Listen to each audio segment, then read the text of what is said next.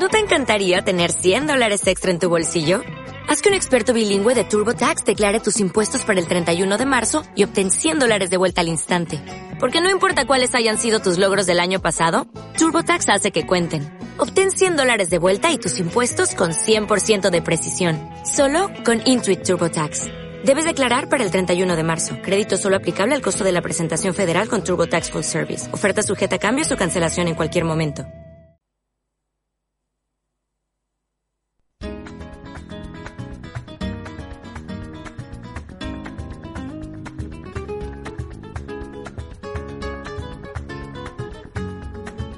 Comienza Clarines y Timbales, un programa presentado y dirigido por Diego Humanes.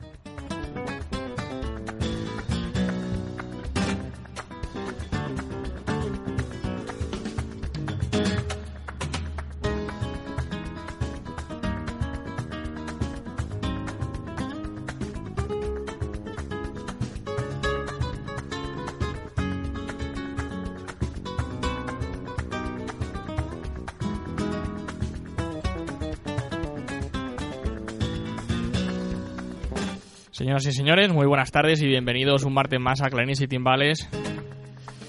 Hoy ya estoy aquí, recién venido de, después de la paternidad. Agradezco a mis compañeros, a Fernando Sánchez, a Rubén Sánchez y a Josué Moreno, que el pasado martes pues estuvieran aquí con todos vosotros para poder eh, realizar ese Clarines y Timbales que como cada martes aquí en la Radio Illescas nos damos cita para hablar de toros, para traeros la actualidad taurina de todo lo que concierne en el panorama eh, nacional eh, taurino.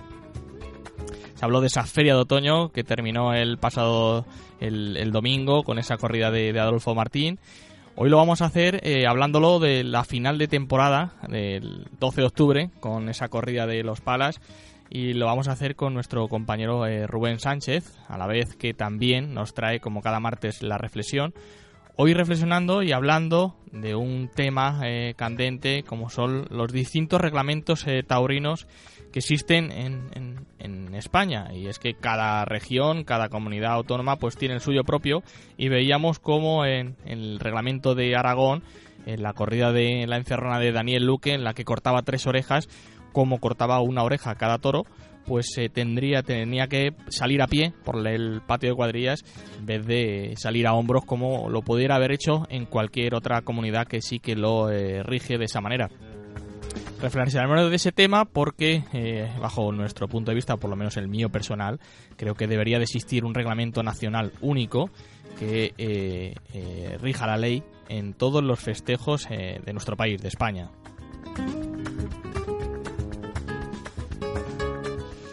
Como aumenta la natalidad, hoy a Josué Moreno le tenemos en el hospital porque ha sido tío por segunda vez. Eh, desde aquí le damos la enhorabuena, de igual manera. Eh, ha traído otra aficionada más, eh, su hermana. Y bueno, pues alegría en, casa. Hoy nos acompaña en el estudio Fernando Sánchez, al que ya le damos las buenas tardes. Fernando, muy buenas tardes. Diego. ¿Qué tal?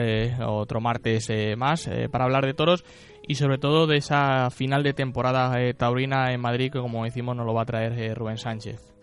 Pues sí, ¿no? Eh, con ganas de escuchar a Rubén que, bueno que presenció la corrida y, bueno estaremos atentos a sus a sus palabras. Antes, como cada martes y una vez al mes, realizamos pues una sección que queremos llamar la voz del aficionado y es que invitamos a distintas asociaciones taurinas de la provincia de Toledo para que entre todas pues podamos hablar podamos saber cuál es eh, el, punto de vista del aficionado sobre la fiesta. Hoy lo queremos hacer haciendo balance, ya que termina la temporada de, este, de esta temporada 2014, para saber eh, eh, desde distintos puntos de vista de distintos pueblos cuál ha sido el triunfador de la temporada, tanto en matadores de toros, en novilleros con picadores, también novilleros sin picadores, que lo hemos seguido de cerca en ese certamen Soy Novillero aquí en Illescas y sobre todo las ganaderías, cuáles han sido las eh, mejores o por lo menos las más regulares. Ya tenemos por aquí los estudios de la calle Rafael Alberti eh, como asociación local, a la Asociación Taurina La Sagra de Illescas, a la Asociación Taurina El Quite de Recas, a la Asociación La Montera de Esquivias, la Asociación La Esclavina de Cello el Condado y por último la de la capital, a la Peña El Trapío de Toledo.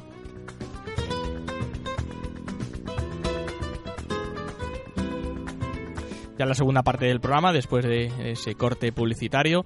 Como empezamos esta cuarta temporada, esa sección de la tertulia, hoy lo queremos hacer hablando de la Feria del Pilar de Zaragoza, que durante todos estos días eh, ha venido eh, celebrándose en la, en, la, ciudad maña y lo vamos a hacer eh, invitando a David Díez del blog El Toro de la Jota en el que nos dará, pues, eh, desde su punto de vista, viendo los festejos en directo en la Plaza de Toros de la Misericordia, cómo ha resultado la Feria del Pilar con este nuevo empresario de este año, Simón Casas. 13 minutos eh, pasan de las 8 de la tarde aquí en Radio Yescas en ese 107.8 de la FM y en www.clarincitybales.es para la escucha a través de internet. Eh, como bien sabéis, si no podéis escuchar el programa hoy martes, lo podéis hacer eh, bien el sábado a partir de las 12 del mediodía, también aquí en la radio Yescas, o, podéis descargar el programa en el podcast, en el portal de audios www.ibox.com y si también sois asiduos en la página web de nuestro programa, en www.clanicitymales.com, en la sección podcast, ahí están colgados todos los programas desde el número 1. Hoy ya cumplimos el número 119. Así que es martes, 14 de octubre, aquí en Illescas, eh, ya ha caído el sol, eh, empieza la noche, 8 y cuarto de la tarde, empezamos un nuevo clarines y timbales.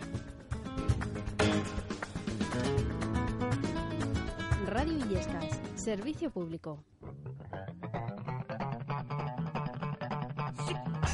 Espacio de creación joven de Illescas. Multitud de servicios a tu disposición Arte, vivienda, empleo, formación, ocio, todo esto y mucho más tiene su espacio en la calle Joaquín Costa. En horario de 9 a 14 horas y de 17 a 21 horas, de martes a viernes. Los sábados permanece abierto de 17 a 22 horas. Espacio de creación joven del Ayuntamiento de Illescas. Radio Illescas, atentos a lo más cercano.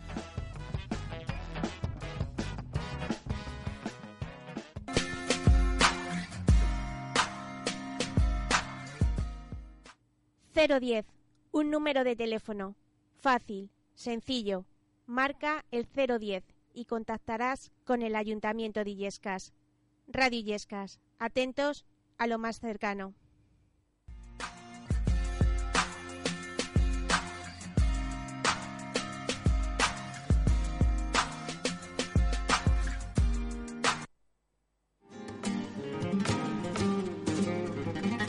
Clarines y Timbales, el programa taurino de Radio Illescas.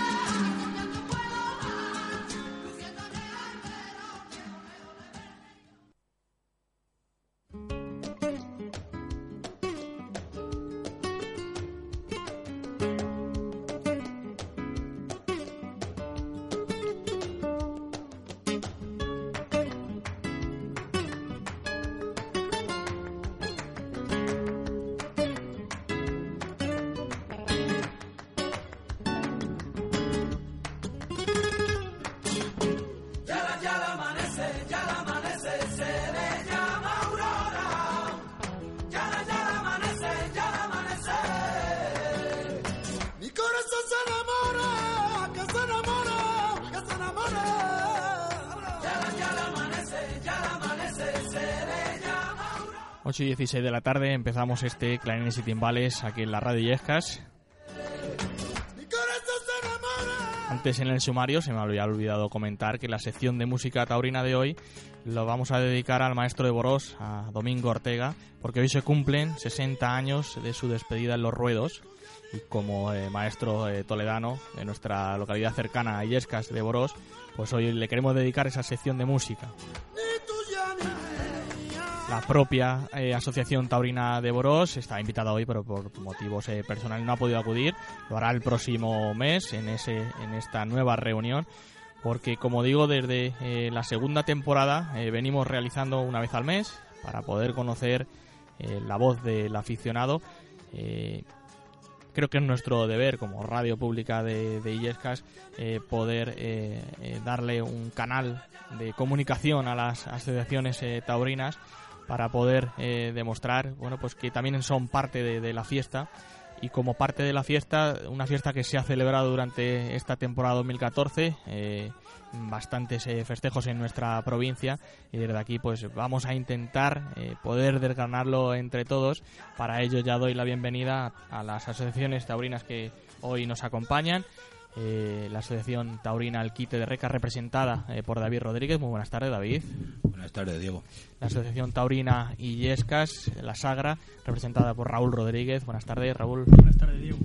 La Asociación eh, La Montera de Esquivia, representada por Luis Moya. Buenas tardes. Hola, buenas tardes. La de La Esclavina de Cello del Condado, eh, por David Campos. Buenas tardes, David. Buenas tardes, Diego.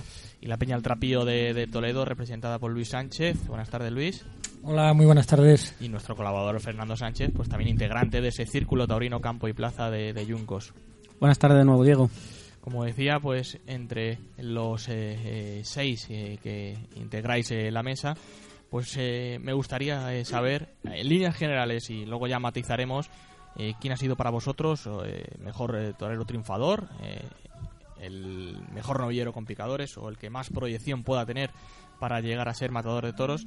Y el novillero con sin caballos pues que también eh, nos importan aquí en la radio porque también nos, nos toca de cerca en ese certamen soy novillero. Y como no para los amantes del toro pues quién ha sido la ganadería si quieres eh, eh, empezamos por la asociación local la asociación taurina La Sagra de, eh, por Raúl Rodríguez. Raúl buenas tardes Buenas tardes. Eh, yo tengo como toreros tres, tres toreros. bien luego ya nos quedaremos en uno Eh, toreros tengo a Enrique Ponce por su 25 aniversario. De, ha sido una temporada buena. A Diego Urdiales y a Miguel Ángel Pereira. Novilleros a José Garrido y, y novilleros sin caballos a Alejandro Gardel. Bueno, pues eh, esa es eh, la opinión, digamos, o, globalizada de, de la Asociación Taurina de Illescas. David, eh, que le tienes a su lado, de Recas. Bueno, la verdad es que comparto algo con, mi compañero. Yo me quedo con Miguel Ángel Pereira, Diego Urdiales no tanto porque la temporada ha sido muy cortita y realmente cuando ha estado ha sido en Madrid. Me gustaría más casi Ferrera, que ha estado muy bien todo el año, está hecho un tío. Novilleros, me quedo con Garrido, sin lugar a dudas. Y de Sin Caballo, Gardel ha tenido una temporada muy buena y ha toreado bastante y se le ve que, que quiere tirar para adelante. Luis, por Esquivias. ¿Qué es lo que dice Lord Esquivias? Pues vamos, vamos casi por los mismos parámetros. Porque de toreros creo que, que el temporadón que ha hecho este año Miguel Ángel Pereira hay que tomársele ya a ese torero muy en serio porque prácticamente le ha valido todo. Esos matadores. El novillero, pues yo quizás el aire fresco que le está metiendo el chaval este del Borja Jiménez y quizás, quizás, quizás el, el chavalito este de el, el espada. Fran Espada. Y luego en Novillero Sin, pues al Alejandro Gardel, porque hay muchos, pero yo le veo a ese chavalito demasiado hecho ya para torear sin caballos, aunque es muy joven, claro. Es muy joven. Me pasa lo mismo que con, que con Alvarito. Le veo demasiado hecho, que tiene cosas de, de más edad, que no se, no se amedranta, no sé. Yo creo que, Sabe estar delante de la cara. yo creo que eh, los dos eh, tienen una cosa fundamental en el toreo que es el temple. Sí, sí, por supuesto. Y saben, saben estar, no, por muy malo que sea el novillo, les dan su tiempo y saben, saben estar y saben darle la lidia adecuada para los jóvenes que son cada uno en su escalafón, claro. David, eh, por la esclavina de Cedillo. Hombre, yo creo que coincido con casi toda la mesa. Pereira ha sido el, torero más regular, por así decirlo. Y, y Urdiales por, mi gusto, porque, porque me gusta mucho como, como torea. Y también quisiera destacar el- la temporada que ha hecho Juli, ¿no? Ese, estar en figura del toreo y seguir cada tarde el cobre, eso está solo a la altura de muy pocos. Y en novilleros con caballos, pues Garrido. Le veo el más torero de, del escalafón, por lo menos según mi gusto. Y en el escalafón de sin picadores, Gardel eh, ha sido el más regular, o sea que casi coincido con mis compañeros. Luis. Pues yo creo que, que sí, es que es todo casi unánime, porque yo también comparto casi todo lo que han dicho mis compañeros. Yo creo que Pereira, lógicamente, es casi indudable, indudable triunfador. Hombre, están también Juli, Ponce, como se ha dicho, yo creo que también han hecho una temporada buena, pero bueno, la verdad es que la de la de Pereira ha sido realmente excepcional. Eh, sin, eh, con caballos, pues también estaba pensando en Garrido y bueno, pues quiero también eh, echar una lanza por, por Álvaro. Como dices, está muy hecho y la verdad es que le veo, tiene una cabeza muy fría, es un chaval muy inteligente y yo creo que ya está muy preparado para, para afrontar otros, otros retos. Y también, pues quizá yo creo que en Sin Caballos prácticamente lo mismo. A Gardel casi es el que, a lo mejor por lo menos también, no sé si puede haber alguno más por ahí que, hemos visto menos, pero bueno, creo que es el que ha despuntado un poquito más. Y ya cerramos el, círculo, eh, precisamente con el círculo taurino campo y plaza de Yuncos con Fernando. Bueno, pues yo por no llevar la contraria, ¿no? Eh, respecto a respecto a los matadores, pues totalmente de acuerdo, ¿no? En cuanto a triunfador creo que numérico y por, pues bueno, por triunfos en plaza de relevancia, pues Miguel Ángel Pereira, ¿no? Pero como aficionado, pues quizá lo que a mí más me ha llegado y me ha llenado, pues, pues ha sido Diego Urdiales, ¿no? Una temporada corta pero, pero intensa, ¿no? Y con un final de temporada, pues de mucha, de mucha calidad, ¿no? Respecto a los novilleros, pues quizás sí discrepe un poco, ¿no? Eh, José Garrido, pues sí, no ha hecho un temporadón y se hablaba de Borja Jiménez también. Son toreros ya muy hechos, ya pues prácticamente para tomar la alternativa. Yo pues quizá por lo que por lo que lo que dejan entrever que pueden llegar a ser me, ha gustado el final de temporada de Ginés Marín y, Francisco José Espada no creo que Ginés Marín tiene tiene algo tiene personalidad y, creo que, hay que estar pendiente de él la próxima temporada. Y respecto a los novilleros sin, sin caballos pues totalmente de acuerdo no creo que Alejandro Gardel pues eh, ha sido el triunfador de la, de la temporada y, bueno pues creo que nos ha dejado a todos con, con muchas ganas de, de volver a verle la temporada que viene no pues ya ha abierto eh, los micrófonos eh, para todas las asociaciones taurinas. Lo que nos ha faltado ha sido las ganaderías. Y ahora sí que quiero que ya entremos en tertulia, ya podamos hablar, eh, cualquiera de, nosotros podemos entablar en, en, un coloquio, porque mm, la verdad es que ha sido total triunfador Miguel Ángel Pereira pero yo creo que pesa mucho el, haber triunfado en Madrid. ¿verdad? Madrid yo creo que es el punto de inflexión, el, triunfador de, de, la temporada en, tanto de toreros como para eh, novilleros, aunque de José Garrido lo que le impulsó a estar en boca de todos los aficionados fue esa encerrona en solitario en Bilbao, una plaza que también es mm, muy importante en una temporada eh, taurina española.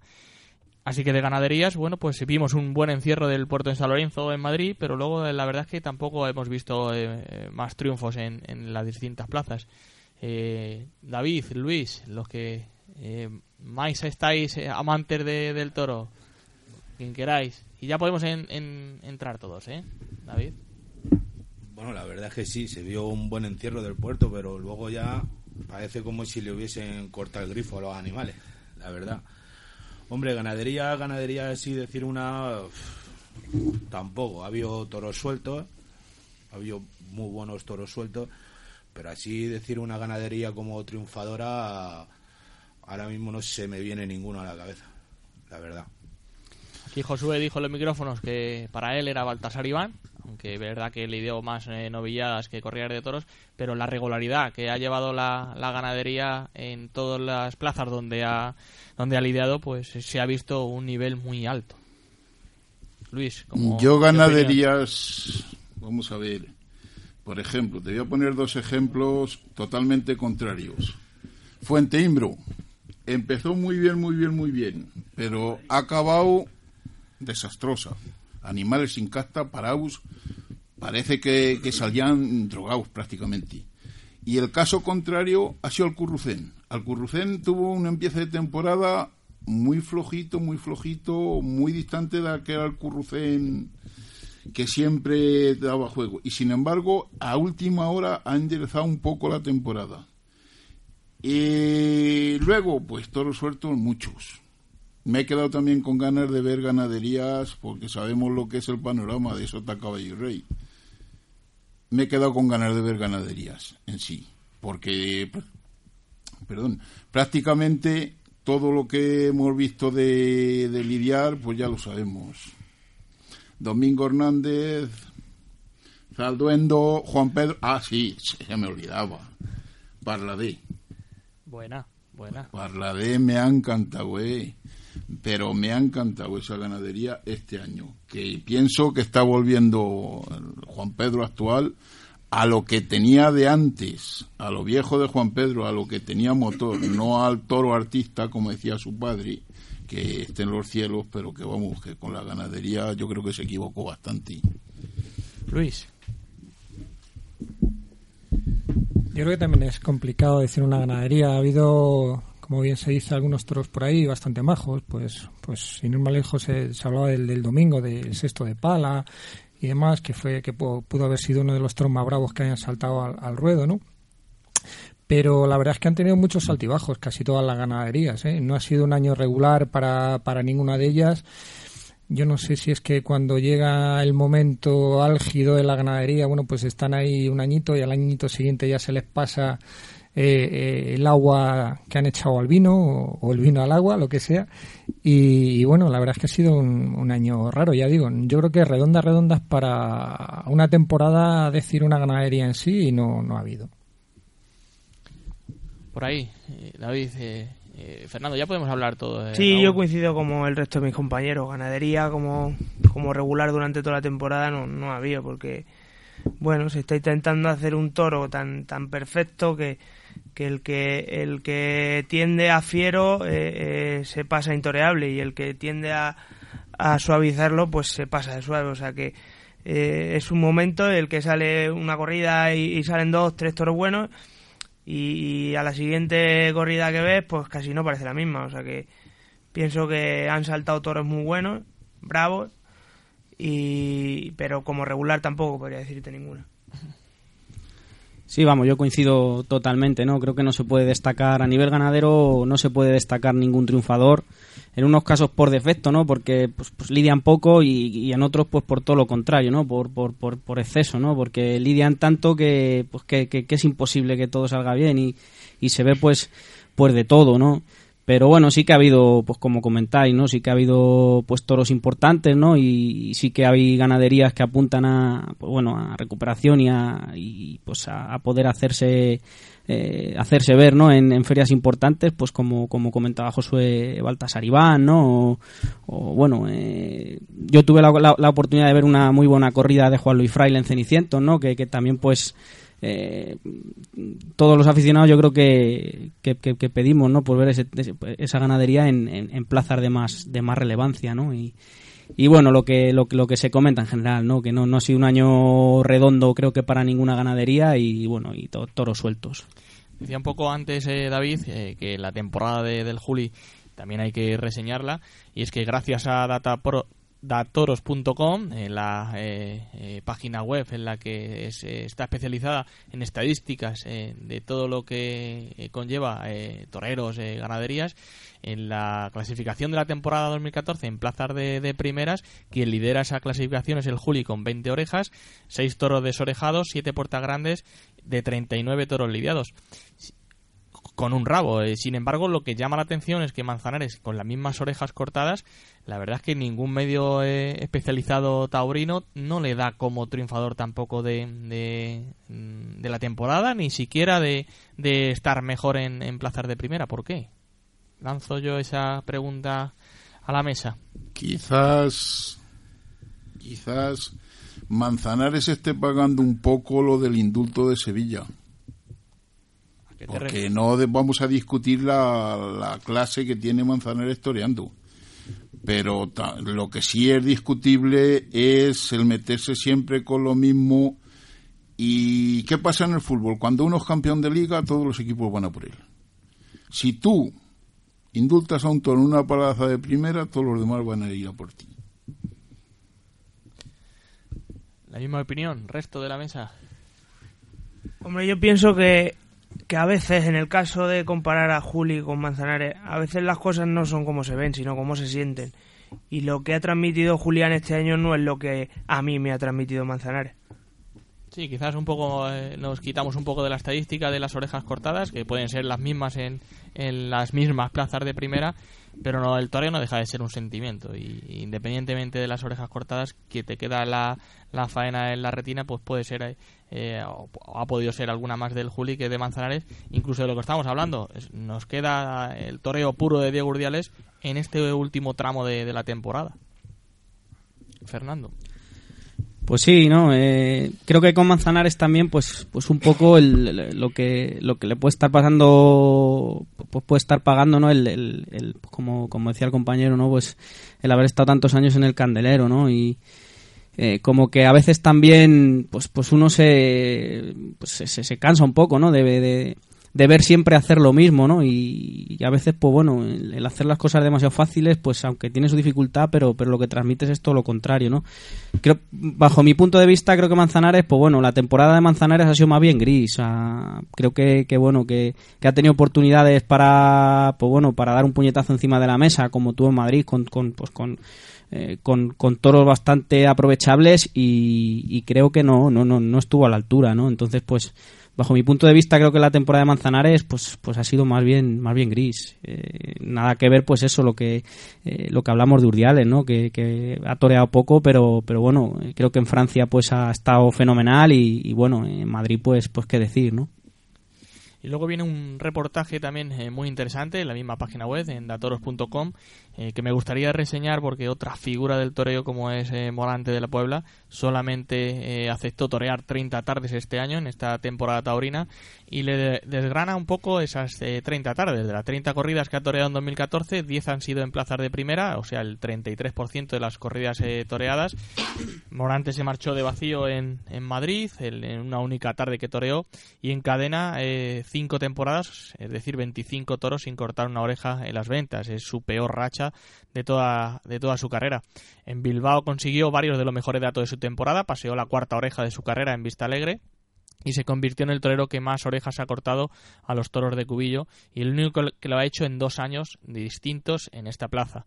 Además también un 20 de agosto, el único día del mes de agosto en el que nunca había cortado una oreja en ninguna plaza, junto también al 12, al 12 de agosto. Eh, Morante no ha salido a hombros en ninguna plaza de primera categoría, poniendo, como digo, fin a una racha de cinco temporadas lográndolo. Y lo eh, pues más reseñable que un poco decía eh, Luis Moya de, la asociación La Montera de Esquivias, y es que quizás a lo mejor no tienen mayores trofeos, porque no apuestan, no tiran la moneda al aire y siempre torean las mismas ganaderías. Morante de la Puebla, de las ganaderías lidiadas en 2014, 21 toros han sido de Zalduendo, 14 de Juan Pedro, 9 de García Grande, 5 de Bellosino, 4 de Montalvo, 3 de Cubillo, 2 de Daniel Ruiz, 2 también del Tajo y la Reina, 2 de Torrerberos, 1 del Pilar, 1 de Jandilla y 1 de Victoriano del Río. Cuando más orejas ha cortado ha sido con eh, los 21 toros de Zalduendo, que ha cortado 11 orejas. Eh, buena temporada, Morante. Eh, este formato de temporada eh, para una figura del toreo como aficionados, ¿os gusta? ¿Cómo lo veis? A ver, yo. ¿Le ha salido bien? ¿Le ha salido mal? Yo quiero decir, vamos, que ya de entrada cuando presentó Morante su, su temporada me pareció muy mal, ¿no? Esto, esto yo creo que es diferente a, a los tours que pueden hacer cualquier otro tipo de, de artistas sin, con, actividades de, no tan alto riesgo como puede ser esta. Y además yo creo que para ellos mismos el hecho de, partir ya con una temporada totalmente cerrada, totalmente hecha, yo creo que hasta les debe de motivar. Todos somos humanos, ellos son especiales, ¿no? Decimos que están hechos de otra pasta y demás. Sí que pueden ser especiales, pero bueno, mm, también tienen su corazoncito, también tienen sus sentimientos y ya digo que el hecho de tenerse, ya no solo saberse con 30 o las que ha querido contratar, sino reservarse para esas 30 a lo mejor, pues aunque no lo quieran afrontar o muy... Eh, el subconsciente siempre les tiene que, estar ahí un poco quitando un poquito de, de echarse para adelante en determinados momentos, creo yo. No me gusta para nada el, eh, las, las temporadas que se montan así, decir, bueno, pues yo sí, más o menos eh, corridas, pero darlo todo por hecho ya al principio de temporada me parece que, para ellos mismos debe ser desmotivante. Pues también de acuerdo, ¿no? Con, con Luis y yo creo que cuando anuncias una temporada, a principio de temporada, pues de la forma en la que se anunció, que bueno, que el fondo puede estar justificado, ¿no? En los tiempos que corren, pues yo creo que sí que hay que buscar nuevos, nuevas vías, ¿no? De comunicar y de, y de llevar gente a los toros, ¿no? Pero cuando anuncias una temporada de 30 tardes eh, a bombo y platillo y anunciando cada una de las tardes como un acontecimiento, como un evento, hombre, yo creo que luego llegada cada una de las fechas, pues yo creo que hay que poner algo más, ¿no? Y que, que realmente hay que hay que hacer pues que, que aquello realmente sea un sea un acontecimiento, ¿no? No no salir pues bueno a, justificarse y si las cosas vienen rodadas pues sí eh, piso el acelerador y si no pues no quiero saber nada no entonces en ese sentido a mí sí que pues bueno eh, me ha defraudado un poco la, temporada de Morante no y para bueno como remate pues bueno pues la, la denominada de maestro no en Vista Alegre no que mm, pues eh, no me gustó pues pues nada no el, el pues el, lo, que se vio en la plaza sobre todo o sea una eh, se vendió aquello a nivel publicitario y de marketing pues como, como no se había vendido nunca una correa de toros y al final pues eh, el resultado artístico pues precisamente por eso no por lo que comentábamos antes eh, ganaderías que son las mismas que se han estado lidiando siempre toros que desde que salen hay que poner, ponerle los capotes a media altura toros sin picar y bueno y cuando falta emoción pues pues aquello no por lo menos a mí no me no me transmite.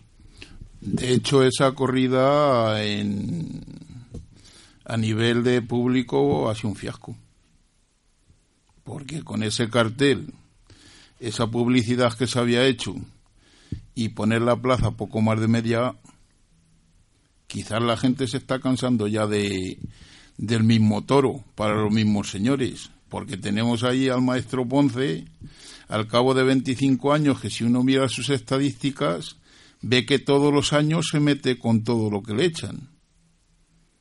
Y claro, también eso es un soplo de aire fresco, que un día sea Núñez, otro día sea Domecq, otro día sea Lisardo Atanasio.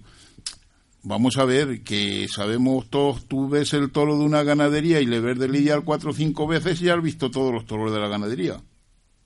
Y más siendo para las figuras.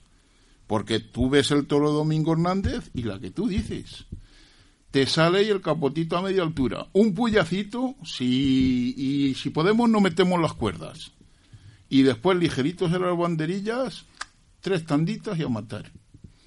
Bueno, pues yo creo que las figuras ya en eso se están equivocando y la gente lo está percibiendo, ¿eh? Estás, estás hablando de Ponce, pero es que Ponce solo hay uno. Sí, pero ha tenido el coraje de meterse con todo. porque todos los encastis. Por eso es el número uno. Porque todos los encastis. yo soy de tu opinión, ¿eh? yo soy poncista. Por eso es el número uno. Pero los que quieren serlo pueden coger ejemplo y, también, tendrían que apretar. Los que quieren serlo o dicen que lo son, no lo hacen. Y es la pequeña gran diferencia que Ponce lleva 25 años matando lo que le echan y triunfando. Ojo, y triunfando y los demás no salen de Domingo Hernández, Juan Pedro, y no me toquen un poquito más que si no, no voy a torear. Y con el motor muy paradito. si lo puedo llevar yo con mi camión, mejor todavía.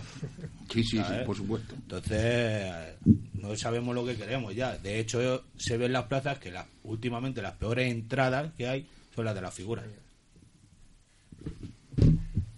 fuera parte de, de, la temporada de, que, planteó Morante de la, Puebla con esas 30 tardes, lo que también eh, llama la atención, y supongo que sería un contrato cerradísimo, es que ha completado las 30 tardes. Hombre, no queremos a nadie que, que, que a nadie le, le coja un toro, pero quizás un poco llama la atención de que posiblemente, y lo hemos visto y lo hemos comprobado, que en ciertas tardes no aprieta el acelerador como a lo mejor podría haberlo hecho Quizás a lo mejor por perderse algún contrato de esas 30 tardes. Es que lo único que le faltó anunciar era en los sitios donde iba a cortar la oreja.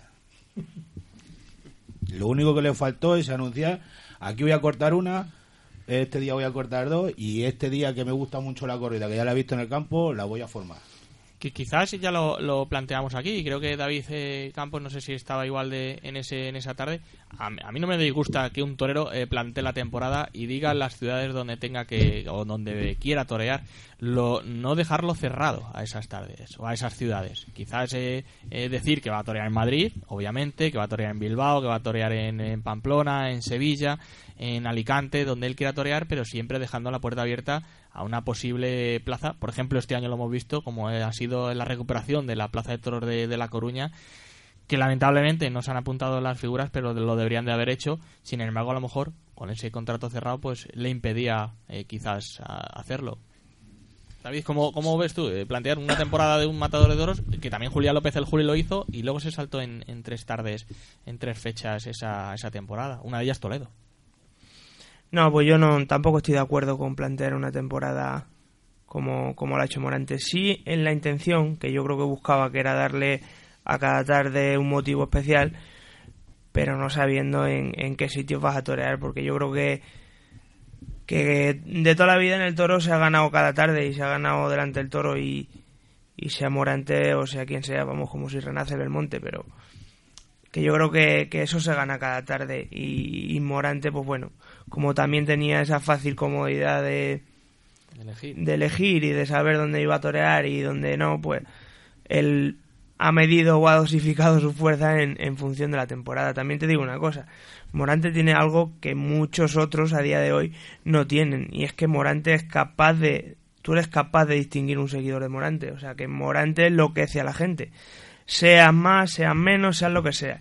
Pero tiene algo eso distinto. A día de hoy, toreros, eh, sin quitar mérito a nadie, ¿no? Pero con toreros emergentes como Fandiño, que se preveía nueva figura del toreo, no es capaz de llenar plazas. Y Morante, bueno, también es verdad que él solo no lo hace, que es acompañado siempre de los dos que, le siguen en el cartel, pero Morante tiene algo y Morante tiene eh, que la gente le siga allá donde vaya y la gente hace kilómetros por verle, cosa que hace mucho tiempo no se ven los toros.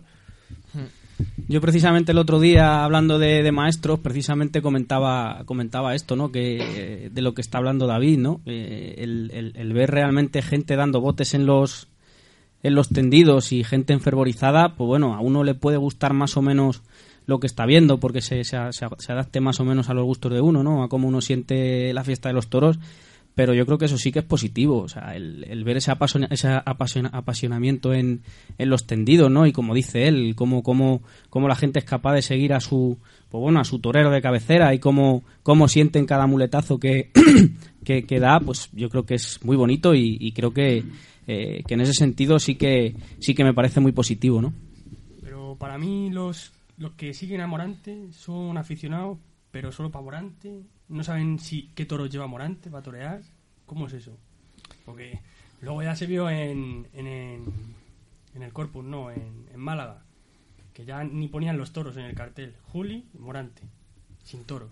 Sí, y esa misma gente pues pues seguramente pues iría a verle, ¿no? eso es muy triste porque la gente siempre ha dicho que va a los toros, no a ver a los toros. Van a ver a Morante. Los, vamos, ellos, los seguidores de Morante van a ver a Morante. El Juli todos tienen la llave y la tienen cerrada y no la van a abrir nunca.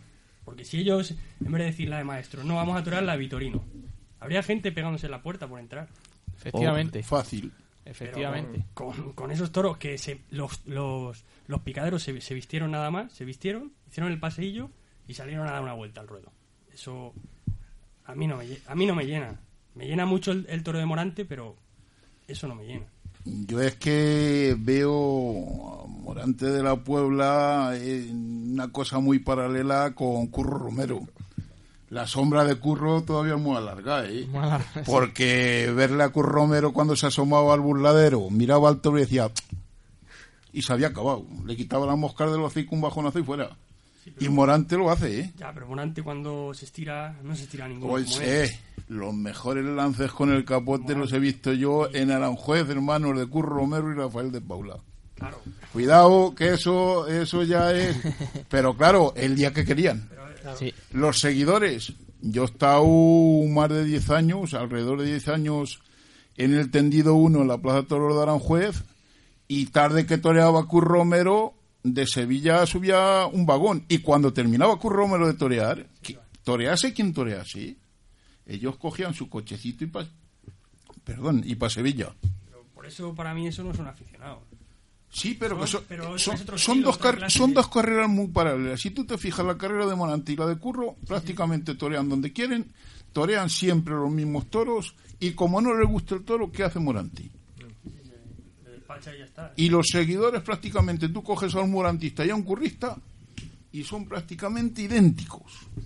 A ver, para gusto los colores, evidentemente. hay aficionados de todo, hay aficionados que yo creo que efectivamente habrá muchos que se conforman con, como concurro, con ir a ver el pase, hacer el paseillo, pues algún día a lo mejor van a hacer eso. Simplemente se hace el paseillo, lo hace muy bien, ya se vienen arriba, se van maravillados para casa y ya no le hace falta ni que le suelten el toro, ¿vale?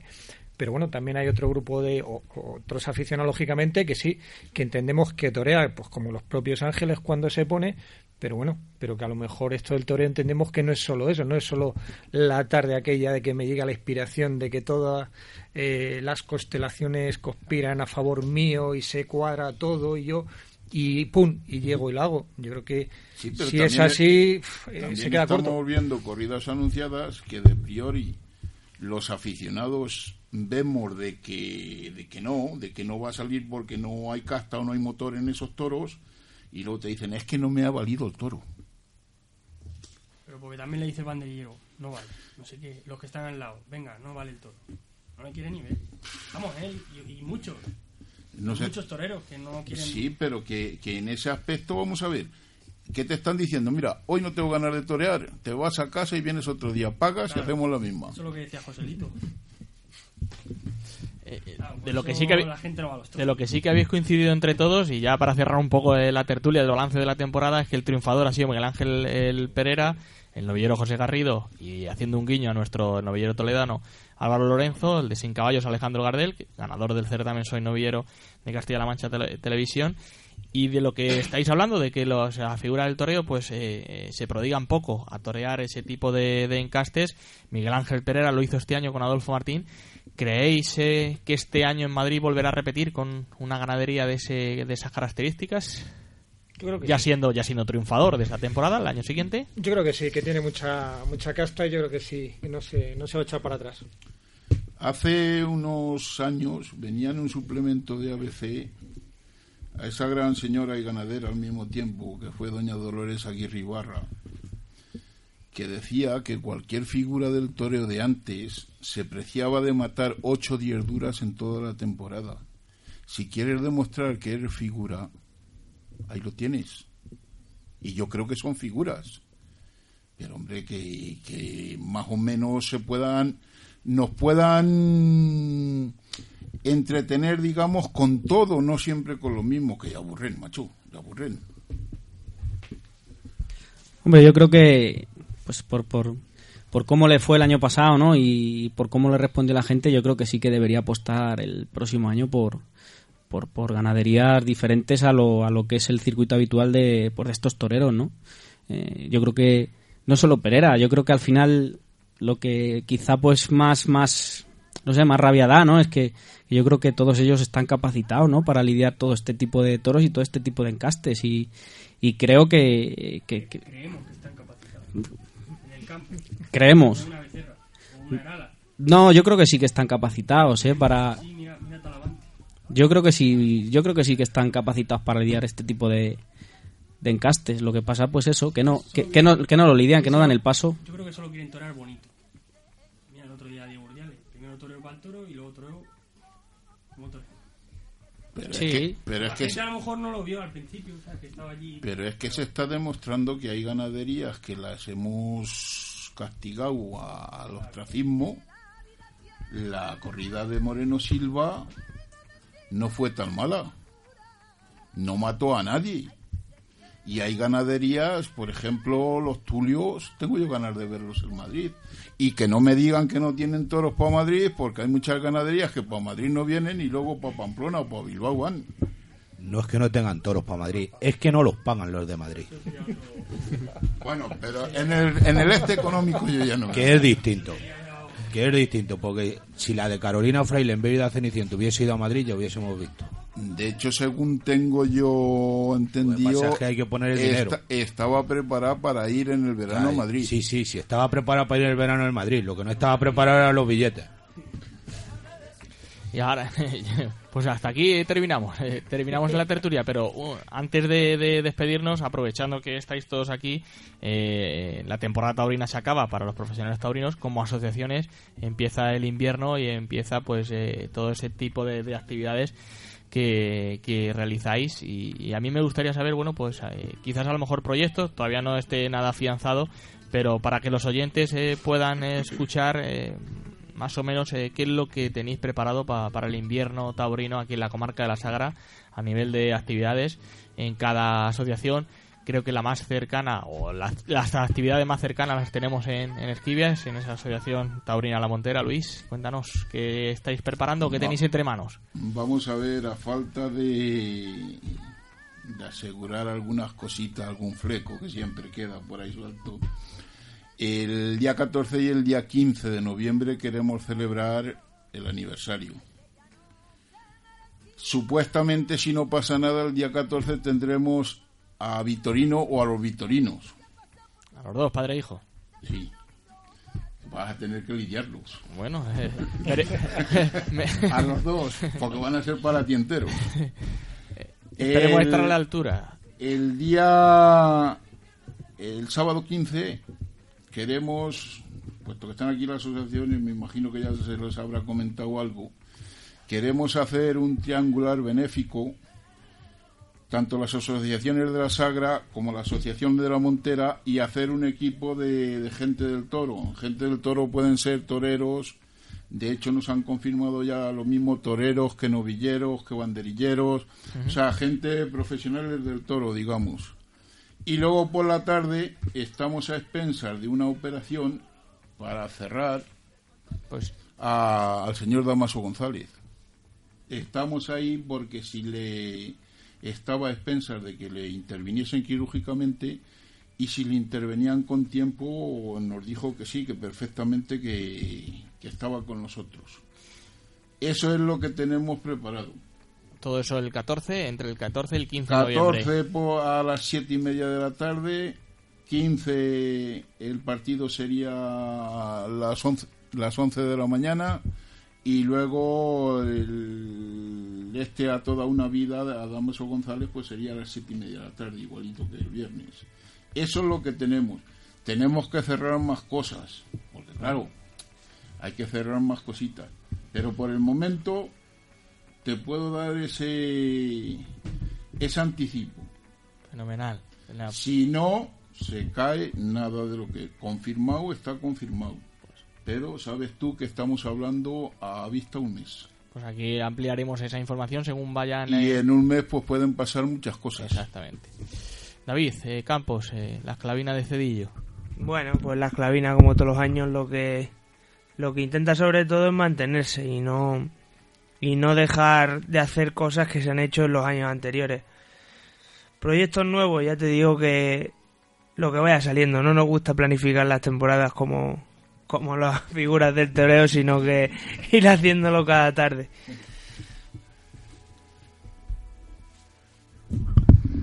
Bueno, pues nosotros ahora en invierno la verdad es que estamos un poco un poco fríos. Nos vamos reservando lo que empezamos a hacer ya prácticamente empezar a preparar la semana cultural de primeros de año y luego, pues para el año también queremos, queremos igual repetir un poco lo que hacemos habitualmente, pues hacer alguna, alguna fiesta camperita, algunas visitas a algunas ganaderías.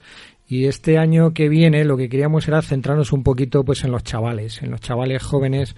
Tenemos que ir renovando la, la sangre en nuestra, en nuestra peña especialmente, quizá y bueno, queremos hacer alguna acción un poco bastante dirigida, ya digo, y orientada pues hacia los chavales, pues para ver si somos capaces de que se vayan haciendo socios. Y ya digo que, que vamos, vamos renovando un poquito la sangre. Prácticamente, ya digo, ahora en invierno estamos eh, muy paraditos, porque bueno, pues con el frío, la lluvia y estas cosas al personal no le, no le agrada salir mucho. Y bueno, la verdad es que sí, también tal y como están las cosas ahora, pues yo creo que también nos está influyendo un poco eso, la situación económica. Antes había muchas alegrías para salir y bueno, pues ahora ya nos tenemos que guardar un poquito más. Así que ya digo, pues con, con esas actividades que preveemos eh, poder llegar a hacer el, año que viene, ya digo, sobre todo poner hincapié en eso, en hacer algo hacia dirigido hacia los chavales jóvenes, que vayamos rejuveneciendo un poquito nuestra, nuestra peña y, si es posible, pues la afición taurina. Bueno, pues nosotros desde el Círculo Taurino Campo y Plaza de Yuncos, pues eh, fundamentalmente pues eh, tratar de organizar las, las terceras jornadas de la tauromaquia, ¿no? Como, como todos los años, pues será por el mes de febrero. Y, bueno, pues trabajando en ello y, a ver si nos queda un, cartel bonito como, como, el año pasado. Y luego, pues, eh, más actividades, pues, como decía David, ¿no? Lo que vaya surgiendo y lo que, lo que se vaya viendo que se puede, que se puede ir haciendo.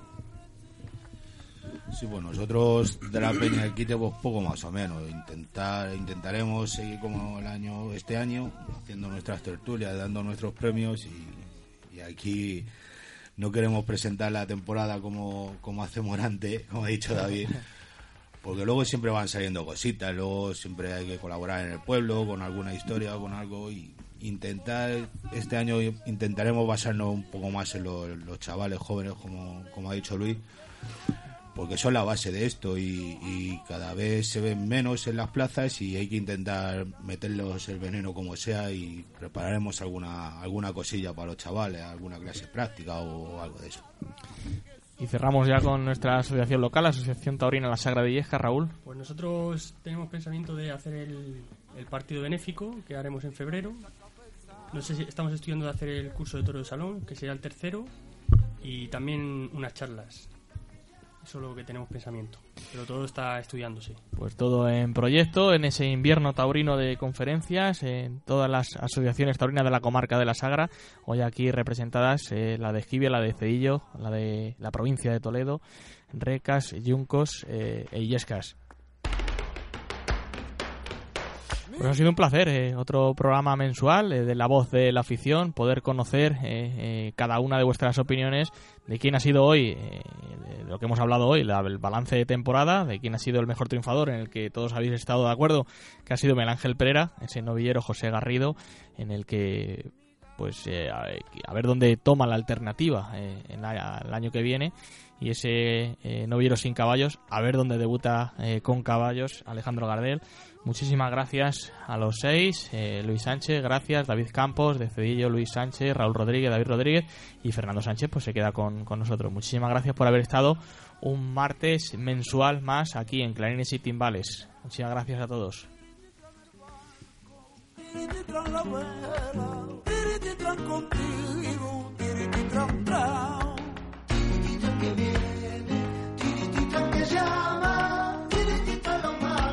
Nosotros aquí seguimos con el transcurso del programa y como siempre alrededor de las 9 entramos ya en ese periodo de la reflexión. La reflexión.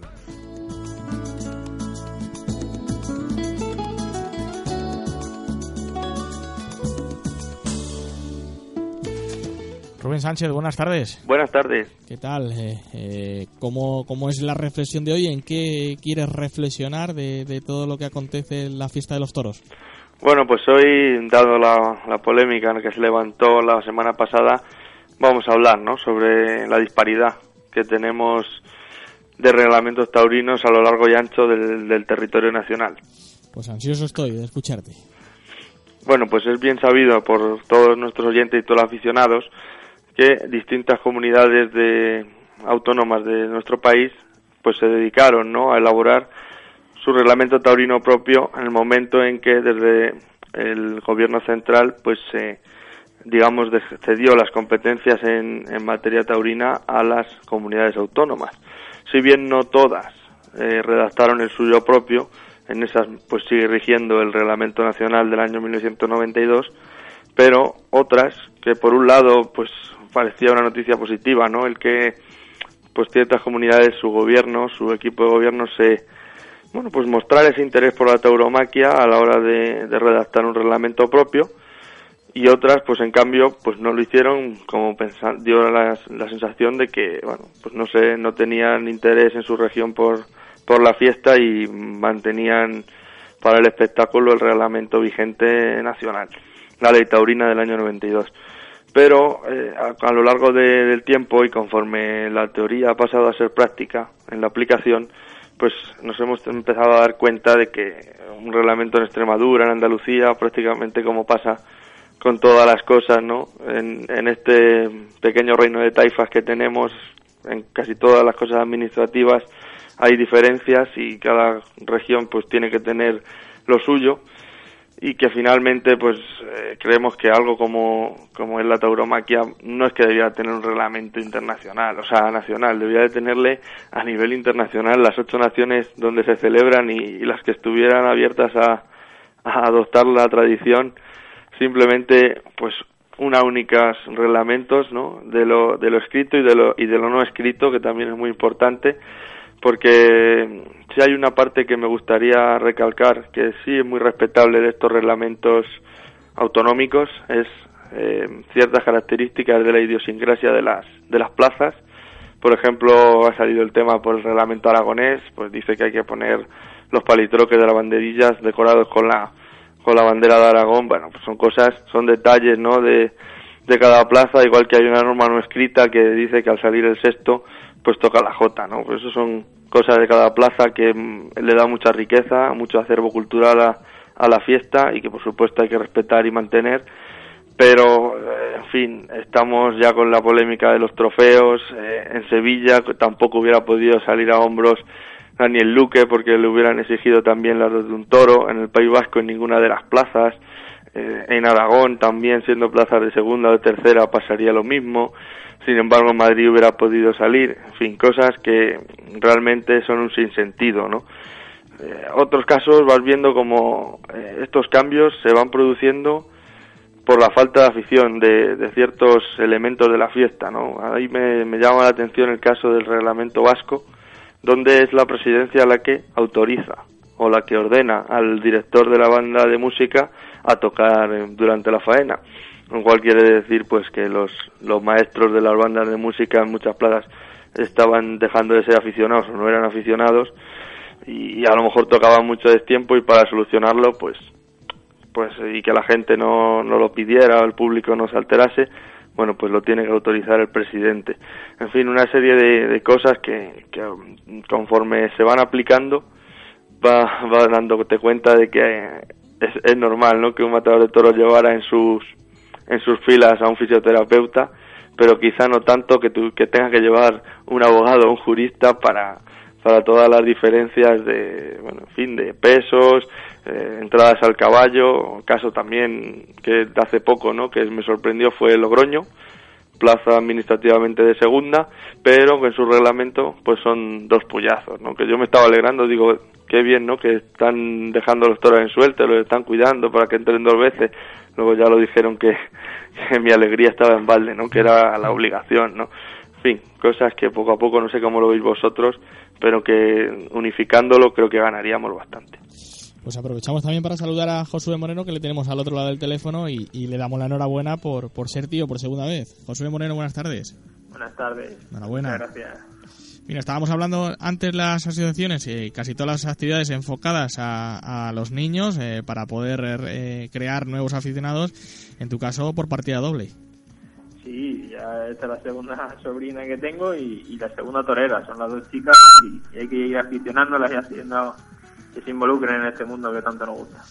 Bueno, pues en esta tela de araña de reglamentos eh, taurinos eh, por eh, distintas comunidades, ¿por qué crees, Josué, que se realizaron estas, estos reglamentos? quizás a lo mejor por ser notorios, ¿no? dentro de la fiesta cada, cada comunidad, pero lo que conlleva es a, un lío de, de leyes y, y de reglamentos distintamente donde se torea sí, al final lo que hace es, eso, ¿no? Cuando vas a, distintas plazas, de, sobre todo de distintas comunidades, pues claro, tienes que ir viendo un poquito a ver que en esa comunidad el reglamento, qué es lo que, indica a la hora de la, de la lidia o del festejo.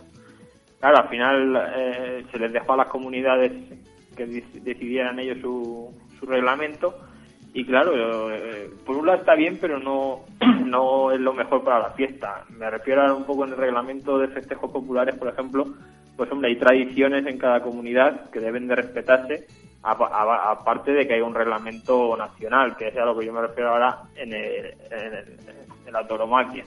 Creo que debería haber un reglamento nacional que, que, rijara sobre todas las comunidades y luego pues hay excepciones que bueno que pueden entrar en cada comunidad como ha comentado eh, a lo mejor pues lo de tocar la, la J en Aragón, pues bueno, pues son cositas que bueno, que, que eso en cada comunidad pues se puede ir variando, dependiendo de la tradición para seguir manteniendo esa tradición y no cortarla. Esas cosas me parecerían bien. Ahora, claro, ya si a cada comunidad le dejas que, que ponga reglamento como quiere, pues en una plaza de primera, en, en otra comunidad tiene que entrar una vez a caballo, eh, en otra dos veces.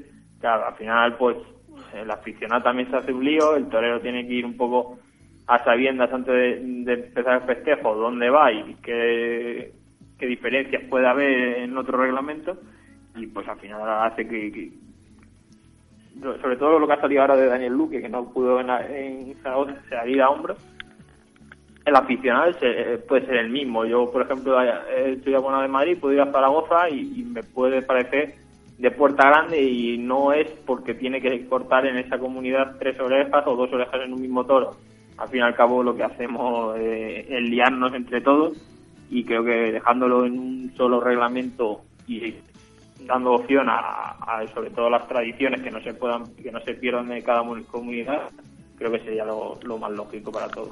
Fernando, reglamento único, quizás a lo mejor ampliando eh, esas eh, normas o esas eh, reglas no escritas de cada comunidad que sí que verdaderamente se cumplan en, en, las distintas comunidades.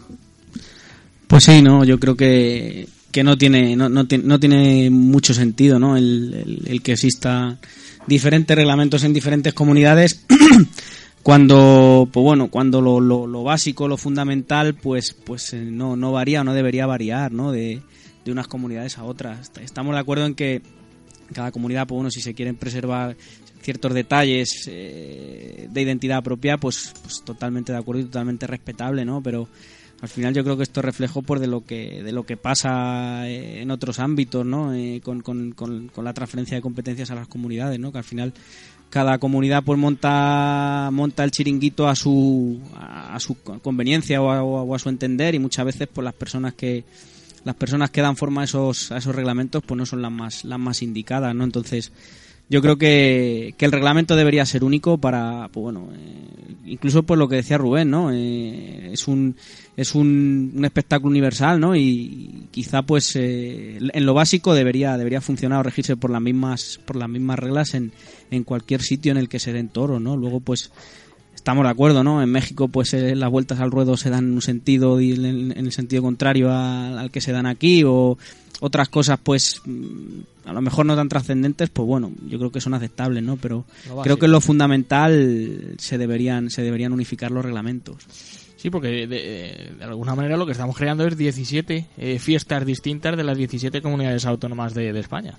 Sí, ¿no? Y pues lo, comentaba, y ¿no? Que uno va, está acostumbrado a ver toros en un sitio y de repente va a otro y no sabe muy bien, pues eso, el, qué está pasando, ¿no? ¿Por qué aquí solamente es un puyazo, son dos? ¿O por qué aquí es una oreja o son dos para salir a hombros? O, en fin, cosas que, que no tienen mucho mucho sentido, ¿no? Y yo creo que, que de cara al aficionado pues también sería, yo creo que el que lo suyo sería pues eso, que, que nos rigiésemos todos por, por, por un mismo reglamento y, y que bueno que, que, las condiciones fuesen las mismas para todos en todos los sitios ¿no? aunque viene verdad eh, Rubén como aficionado de Madrid de que ya lleváis un tiempo reivindicando de que para salir por la puerta grande de Madrid se debería de cortar eh, dos orejas en un toro en vez de como ahora que es eh, pudiéndolo hacer cortando una oreja a cada toro de, de su lote quizás a lo mejor no, quizás a lo mejor digo con un nuevo reglamento que, que en plazas de primera sí que sea de esa, esa norma.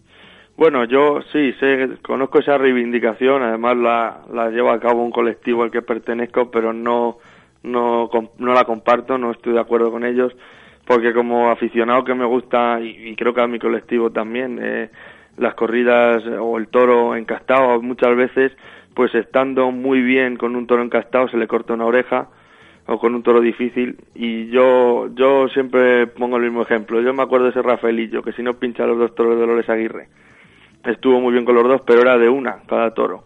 Yo no le puedo quitar a ese hombre la puerta grande. Yo creo que eso está bien como está. Es verdad que hay gente que opinan que hay que subir el listón y precisamente muchos lo dicen por porque cómo va a ser más difícil salir a hombros en Bilbao o en Zaragoza o en Teruel que en Madrid bueno, lo, lo, opinan así, aunque en verdad la oreja que te pueden dar en Teruel no tiene el mismo peso que la que te puedan pedir en Madrid. Y siempre pienso que si suben en Madrid a dos de un toro, el público que un día venga predispuesto a, estar con un torero pedirá con insistencia la segunda, aunque no sea justo. y al final creo que si la si, si el público quiere ver una puerta grande abaratará la petición de oreja y hará lo posible y creo que eso no conduce tampoco a nada y en cuanto a lo de transferir a las comunidades autónomas pues también hay que decir ¿no? que por un lado sí bien todas aquellas que se han implicado han gastado su tiempo en hacer un reglamento y que lo habrán hecho queriendo gestionar la fiesta ellos de la manera mejor que ninguna otra pero también está el caso de otras comunidades o de otra comunidad que con la excusa de que nos han transferido las competencias para reglamentarla, nos cogemos también el brazo y nos cogemos también la competencia de prohibirlo, que también ha ocurrido. Pues eh, termino con Josué Moreno, eh, Rubén, porque quiero tenerte en el espacio de la tertulia para comentar esa eh, corrida final de temporada en Madrid, que fueron los Palas. Y a Josué, pues quería comentarle, de la misma manera que, a Rubén, siendo abonado a la Plaza de, las Ventas, si es de, de esa misma reivindicación de dos orejas en un toro yo ahí opino lo que has comentado al principio. Yo creo que en Madrid una plaza de primera como y la plaza más importante del mundo debería de ser dos orejas en un mismo toro. El otro día, por ejemplo, vimos una oreja a Serafín Marín que creo que, era totalmente injusta, pero es que luego si le sale un toro y lo hace y está muy bien, digamos, con él y le corta otra oreja, al final sale por la puerta grande. ¿Y que hemos visto? Una oreja que era totalmente injusta y al final ha conseguido una puerta grande. Claro, es que ahí creamos otro debate con, con eso, ¿no? Pues yo, mi opinión es esa, ¿no? Yo creo que, que la primera plaza del mundo debería ser dos orejas en un mismo toro y muchas veces las faenas de, dos orejas al final son las que te se quedan en la memoria y las que se deberían de conceder esa puerta grande. Pues eh, quizás es un buen debate para, para realizarlo en eh, otro día con, con, más tiempo. Hasta aquí lo dejamos hoy. Te agradecemos que en ese día tan señalado pues haya estado con nosotros a través del teléfono, Josué. un placer y el martes que viene pues estamos ahí otra vez. Muchas gracias. Buenas noches. Nosotros hacemos una breve pausa y enseguida entramos en ese espacio de la tertulia para hablar de la Feria del Pilar de Zaragoza y de esa corrida final de temporada de Madrid. No se muevan, que enseguida estamos aquí en Clarines y Timbales. Clarines y Timbales, el programa taurino de Radio Illescas.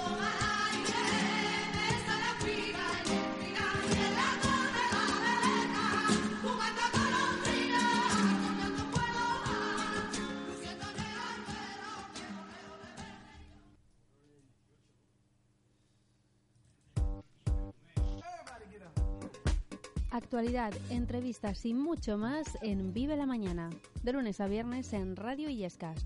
Atentos a lo más cercano.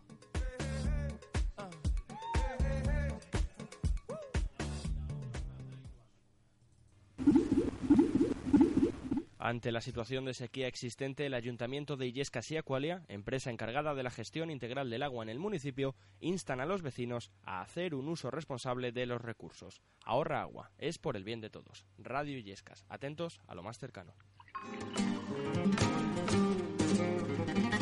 Clarines y Timbales, el programa taurino de Radio Illescas.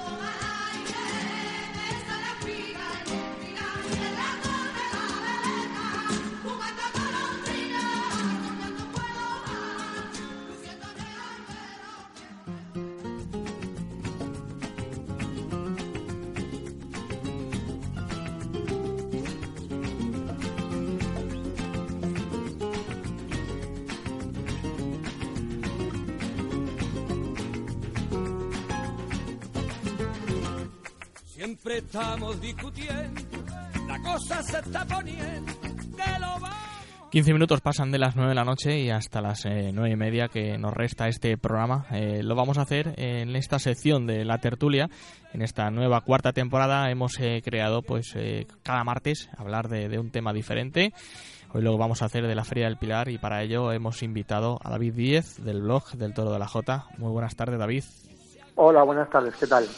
Eh, pues eh, encarrilamos ya la última parte del programa y lo hemos querido hacer eh, pues con alguien aficionado de allí, de la zona de, Zaragoza, quien ha visto in situ todos los festejos o prácticamente la totalidad de esa feria del Pilar de, Zaragoza para que nos cuente un poco el ambiente, cómo ha resultado este año con nueva empresa, con Simón Casas y, a diferencia de otros años como ha sido la de la de Serolo, qué vuelco ha dado a Zaragoza y, y si se ha rememorado los años buenos de, la, de la ciudad maña. Sí, así es. Bueno, primero de todo, encantado de debutar en vuestro programa. Un placer compartir de con vosotros. Sí, como bien apuntas, eh, la verdad es que es un año donde la feria solo se pueden contar o casi todo cosas positivas. Sobre todo si ponemos un poco en contexto de dónde veníamos, cómo estábamos hace justamente un año, donde la propia plaza se ponía en solfa, el propio futuro de la plaza. Entonces, bueno, eh, teniendo en consideración, eh, digamos, que este pasado cercano muy oscuro, eh, no podemos más que estar alegres con esta feria. Yo creo que hemos recuperado muchas cosas en Zaragoza, muchas de las que siempre han sido insignia de la plaza. hemos recuperado mucha gente. Cuando los últimos años íbamos al final cuatro y mal venidos a, a, la plaza, este año se nota un ambiente mucho, mucho más diferente, tanto en número como, como en alegría. Yo creo que ha sido una feria con mucho contenido, donde han investido muchos toros bravos. Eh, creo que las corridas se han presentado de una manera bastante razonable para lo que es la plaza, la plaza de Zaragoza y creo que los toreros pues han estado razonablemente bien y con una predisposición positiva que ha hecho que, ya digo, que los festejos y las tardes hayan tenido casi en su totalidad contenido y atractivo para, para el caído al tendido. Eh, una feria de, Zaragoza en el que teníais eh, un unos 6, 7, 10 festejos, ¿verdad? Eh, del, de lo que hablas de, del nivel ganadero, te escuchamos un poco mal en el teléfono si, si mueves, te mueves un pelín y escuchamos interferencias.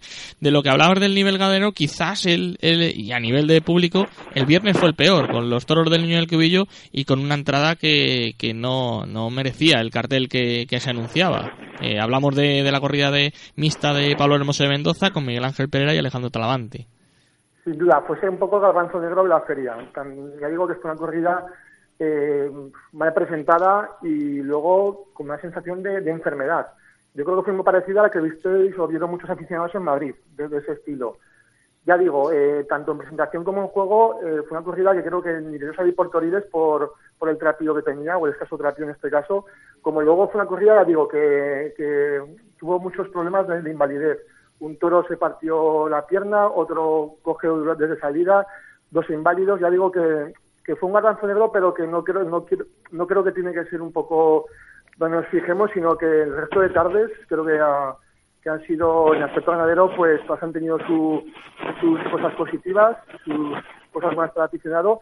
Incluso ha habido tardes muy, muy completas y ya digo, con toros sobre todo sobresalientes. En las todas tardes ha habido algún toro eh, de bandera, de los que suele haber como mucho uno en cada feria, sin embargo este disfrutado de, grandes toros y ya digo que numerosos. Sí, porque a nivel artístico, las tardes en las que más habéis disfrutado ha sido en esa encerrona de Daniel Luque, eh, la del sábado eh, con Enrique Ponce y Diego Urdiales que entraba en sustitución por Finito de Córdoba y, ese Juli, el domingo 12, día de, del Pilar, pues eh, triunfaba y creo que se ha llevado todos los premios de, de la Diputación de, Zaragoza, del Ayuntamiento, como el, triunfador de la feria. Sí, a nivel artístico, ya digo, destacar, eh, como dices, la tarde muy redonda de los Julis, donde nos sorprendió con un toreo más relajado y más digamos que mm, no tan forzado como nos tiene acostumbrados en otras ocasiones. Eh, yo vi a un Juli muy muy asentado, muy y unos pasajes que no, que no estamos acostumbrados a verle. Y ya digo, eh, tanto en el primer todo de chute como en el segundo, estuvo en altura, yo creo que como no ha estado en toda la temporada.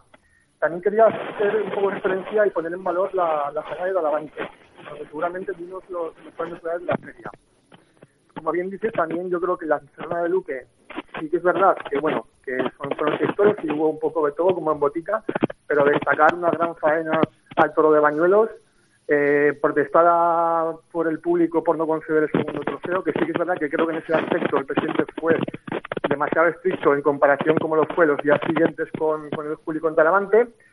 Y luego tampoco deberíamos olvidar la gran tarde, ya no solo ganadera, sino artística de la novedad de los Maños, donde vimos un rutilante eh, eh, novillero Barea, que la verdad es que os encantó a todos y donde destacaría sobre todo eh, por encima de todo de él el temple. Creo que es un novillero con un interés tremendo para aficionado y que debemos seguir de cerca las próximas, las próximas temporadas.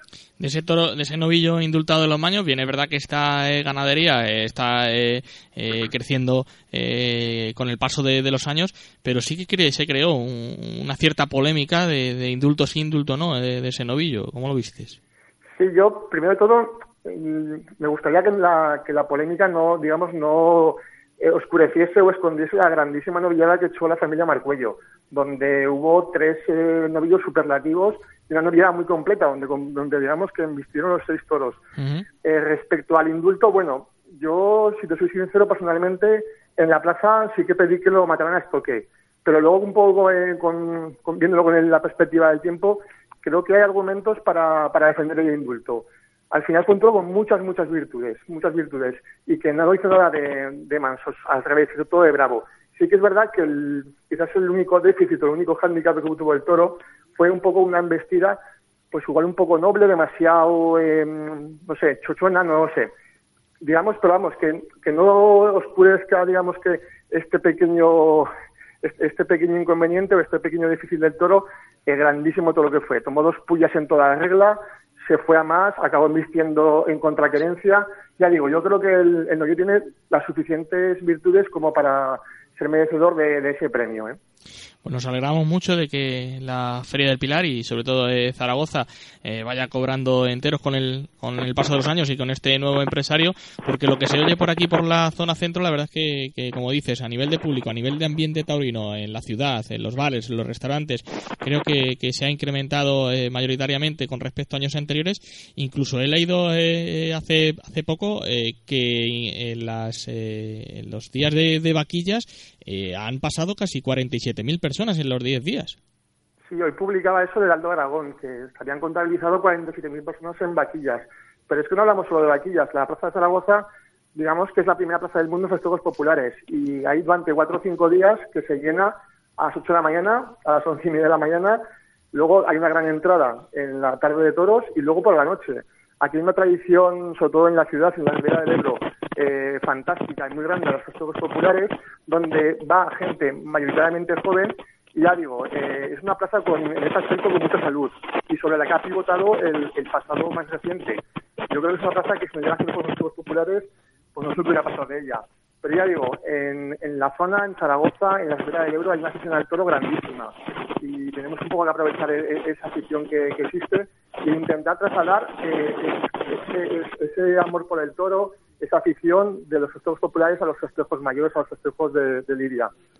Y para eh, finalizar, eh, David, eh, nuestro compañero Rubén Sánchez en la reflexión nos hablaba de los diferentes reglamentos taurinos y otra polémica y, la verdad que bueno pues es positivo también que se hable de, la feria porque quiere decirse que ha ocurrido bastantes cosas y es ese día de Daniel Luque que cortaba tres orejas, una oreja a, cada tres toros de, de esos seis que se encerraba pero salía andando por la puerta de cuadrillas debido al reglamento aragonés que indica que debe de cortar dos orejas a un mismo toro para poder salir por la puerta grande. Y me gustaría saber también tu opinión y sobre todo eh, quizás en la opinión del aficionado Maño.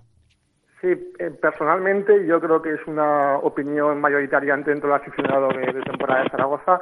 Estamos encantados con el, con el reglamento aragonés en ese aspecto.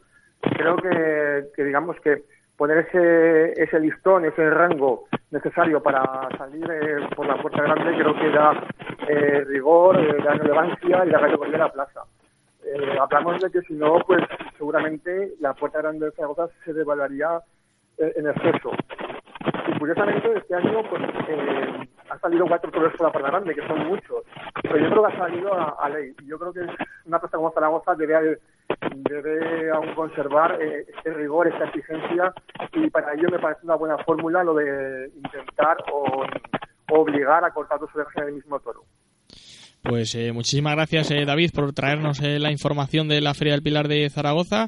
te seguimos en ese blog del Toro de, la Jota y, bueno, invitarte a, otros programas en cuanto a la información de, Aragón. Nada, un placer haber compartido Diego Tertulia con vosotros y, para cuando queráis aquí estoy de Zaragoza. Muchísimas gracias, David. Buenas noches. Un abrazo, hasta luego. Rubén, te teníamos por ahí, ¿verdad? Aquí estoy, buenas noches. Pues eh, finaliza temporada en Madrid. Eh, tú todavía no eres, eres, joven, ¿no? Para el año que viene todavía renovar ese, ese abono joven de las ventas. Sí, yo todavía tengo margen. Tener margen eh, otro otro año más. Y, finalizó con esa corrida de, de pala. Regresaban los, los toros de pala eh, para Sánchez Vara, Guerrita Chico, que confirmaba la alternativa. Israel El Lancho, cuéntanos eh, cómo, cómo finalizaste la temporada y sobre todo pues eh, con la tristeza no de terminar pero también con la alegría de que vuelva en la primavera del 2015 otra vez a los toros a las ventas. Bueno pues sí no siempre está la nostalgia no de terminar la temporada y afrontar el, frío y largo invierno pero es verdad que afortunadamente nos inyectaron una buena dosis de, de moral o de afición. Además fue el toro que cerraba plaza y cerraba temporada se llamaba Fusilito un toro bravo bravo en todos los tercios bravo hasta el extremo, de, o sea, de dejarse matar en el caballo, de, de, empujar, de apretar, de, no haber manera de sacarlo y de que cuando realmente salió se fue como un misil a por, a por Sánchez Vara, porque es verdad que lo sacó, sí, era el toro, era el sexto, no, se asombren que era el toro del ancho, pero, pero mientras el hombre estaba en los medios desinhibido fue Sánchez Vara el que, el que aunque tosco en la lidia o menos, menos fino, pero sí dio la cara con dignidad y, y luego otro segundo puyazo arrancándose de media distancia al galope, también otra vez una pelea larga. Pensábamos que el toro iba a ir al menos total, ¿no? Porque era un castigo muy fuerte. Bueno, pues fue alegre en banderillas y cuando las pocas veces que le corrieron la mano en la muleta tenía cierta codicia, tenía transmisión, duró, fue en definitiva un gran toro. Bastante aficionados le, le solicitaron la vuelta al ruedo. El presidente, pues, diría que había fallado el torero, ¿no? No sé el, pero que le podría poner, quizá ya porque hubiera quedado muy feo bronca para Israel Lancho y vuelta al ruedo al toro, ¿no? Quedó de innovación al toro y, y pitos, bueno. Y, el, resto de la corrida, un segundo toro también, pues de muy buenas condiciones para la muleta. Manseón el caballo, Sánchez Bala trató de lucirlo en tres entradas, pero se vio que el toro era más bien su casta, su, su fiereza la que le hacía acudir, pero después no se empleaba en el castigo eso sí, en la muleta tuvo muy buenas condiciones. Un quinto toro, también entre medias está el cuarto. Bueno, todos tuvieron alguna cosa positiva, ¿no? Pero en, a destacar sobre todo ese segundo y el sexto. Y en cuanto a la terna, pues bueno, era una corrida muy seria, una corrida muy bien presentada, sin ser pesadora, pero musculada y, y contrapío. Y venían pues de torear poco, ¿no? Guerrita Chico a confirmar la alternativa, bueno, estuvo más o menos digno, se puede decir, ¿no? Ante el quinto que se vio unas condiciones buenas en la muleta, en el capote del banderillero, pues después abusado mucho, ¿no? De quitársela y ponérsela, el toro terminó defendiéndose, no llegó a, sacar el fondo, ¿no? Que, que tenía. Sánchez Vara, que como digo, pues dio la cara eh, a su manera, pero eh, con dignidad. Pasó la tarde, los mató los dos toros por arriba no se le puede poner ningún pero, siempre se le podemos pedir más, pero bueno, el hombre dio lo que dio y, y Israel Lancho que como digo prácticamente desinhibido desde el principio de la corrida, ¿no? Pasando un trago en el que no sabía ni dónde estaba o al menos esa fue la imagen que, que transmitió al, al tendido, ¿no? Ese ese picador despidiéndose de la presidencia sin haberse cambiado el tercio porque porque Israel Lancho estaba pegado a las tablas sin la muleta, sin el capote en la mano, sin haber cambiado el tercio, o sea, completamente, como digo, un poco perdido, ¿no?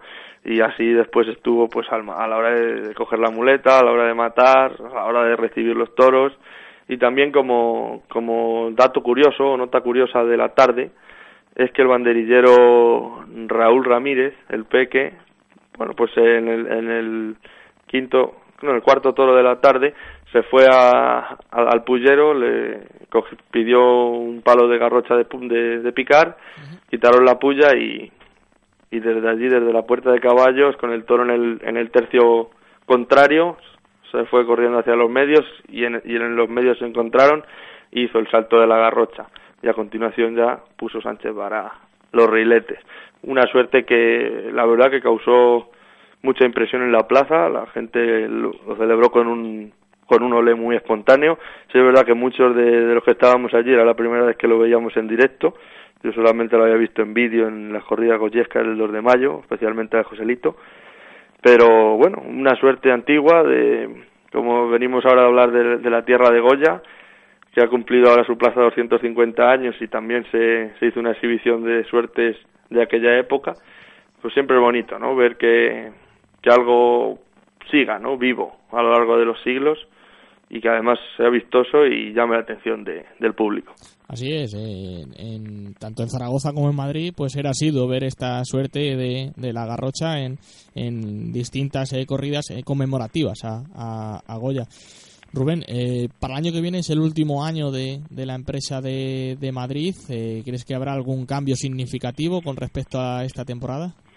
Bueno, tengo entendido que ha hablado Manuel Martínez en, en en el ABC, y ha dicho que iban a pedir la prórroga.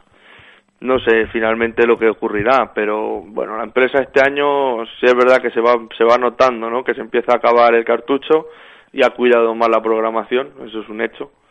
Ha cuidado más la feria y ha, cuidado un poco más la programación que en años anteriores lo que nos tenía acostumbrados, sin ser tampoco algo pues eh, maravilloso, pero que sí, que sí que se ha notado que, bueno, ha tratado de, de cuidar ciertos detalles, ¿no? Y, de, y sobre todo la programación, ya digo, de la feria como de, de la temporada.